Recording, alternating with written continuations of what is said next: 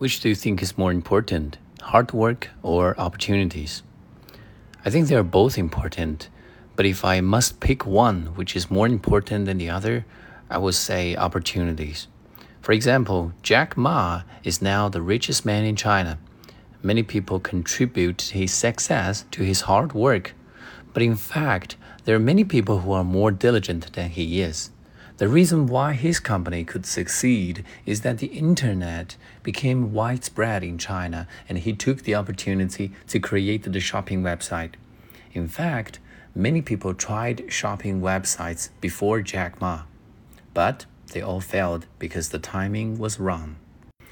雅思口语五到八月份的素材，包括全套的文本和录音，已经在今天制作完毕。需要的同学可以在淘宝中搜索“彭百万雅思”，获取这份神助攻。